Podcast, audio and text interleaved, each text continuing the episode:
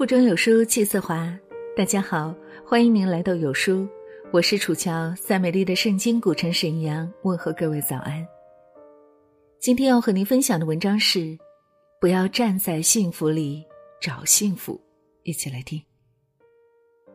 生活里，我们都有一个错觉，幸福总是别人的，唯有烦恼属于自己。于是。我们一天天感受着所谓的烦恼，一天天寻找着其实就在身边的幸福。很多时候，我们以为幸福存在于人们金钱与权力的游戏里，拥有美丽堂皇的洋楼别墅，出门私家车代步，又或者功成立就、披金戴银，职场上一人之下万人之上，别人投来羡慕的目光，还有向往的眼神。回头细想，现实世界中能达到这个条件的有多少人？难道其他人就没有感受过幸福吗？世人为了寻找幸福，不惜走遍千山万水，蓦然回首，幸福远在天边，近在眼前。曾经有这样一项有趣的调查：世界上什么人最幸福？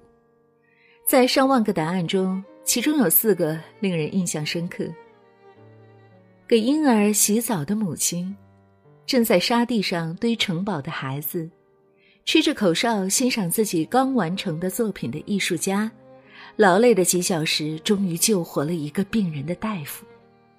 幸福就是如此，只要用心感受，平凡却不简单。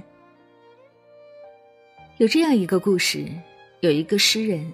才华横溢且家境富裕，妻子美丽温柔，儿子聪明伶俐，可他怎么也感觉不到快乐。他请上帝帮他找回幸福，上帝先夺去了他的财产，再带走他的妻儿，最后拿走了他的才华。诗人痛不欲生。过了一个月，上帝把这些又重新还给了他。诗人搂着妻儿。长久的跪在上帝脚下，深深的致谢，感谢上帝赐予他幸福。另一则关于穷人的故事：穷人家房子很小，四世同堂，异常拥挤。他请求上帝帮他摆脱这种困境。上帝说：“你把鸡和鸭也关进屋子里，和你们一起住，一周后来找我。”一周后，穷人备受折磨，苦不堪言，再次请求上帝帮他。上帝说：“你把牛和羊也关进屋子里，和你们一起住。一周后再来找我。”又过了一周，穷人痛苦难耐，再次恳请上帝帮他。上帝说：“把那些动物都赶走吧。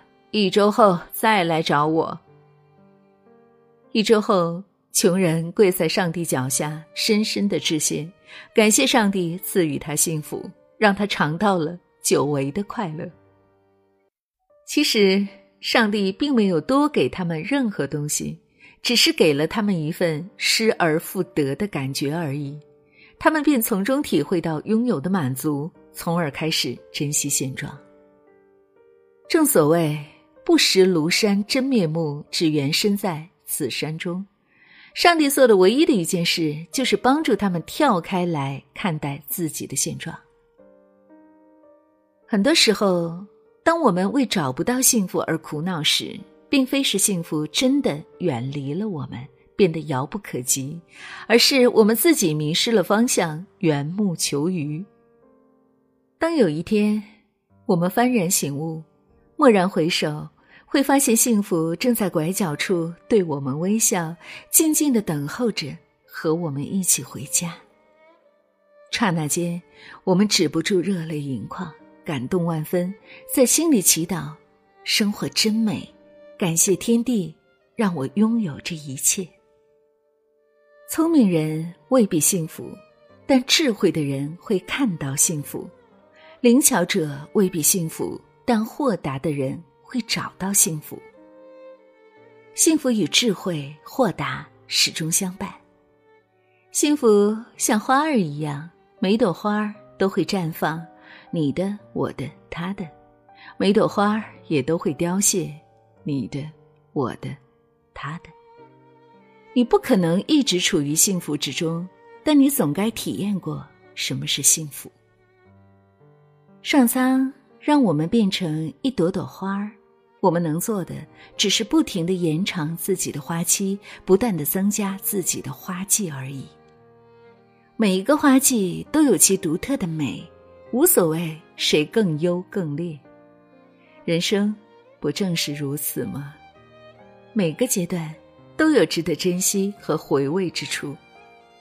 我们可以欣赏童年的纯真、少年的热情、青年的自信、中年的沉稳、老年的从容，而不必挑剔甚至怪罪年幼的无知、年少的鲁莽、年轻的轻狂、年长的世故、年老的迟钝。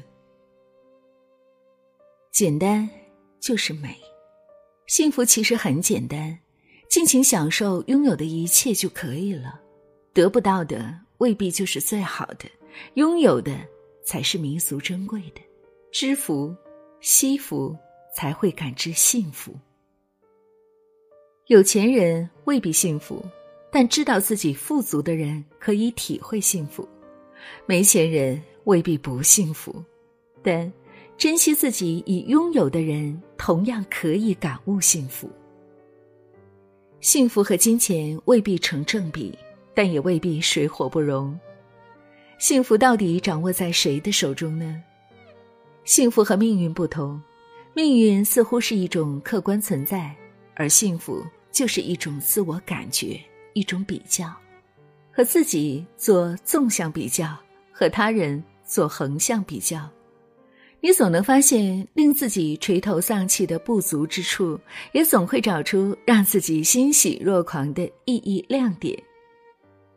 让我们时刻记住德国哲学家海德格尔的一句话吧：“人应该诗一般的栖居，无论遇见什么，那都是我们生命的典藏。”所以哦，不要站在幸福里寻找幸福喽，走自己的道，看自己的景儿。唱自己的歌，描自己的画儿，若心有大爱，那就是幸福的模样。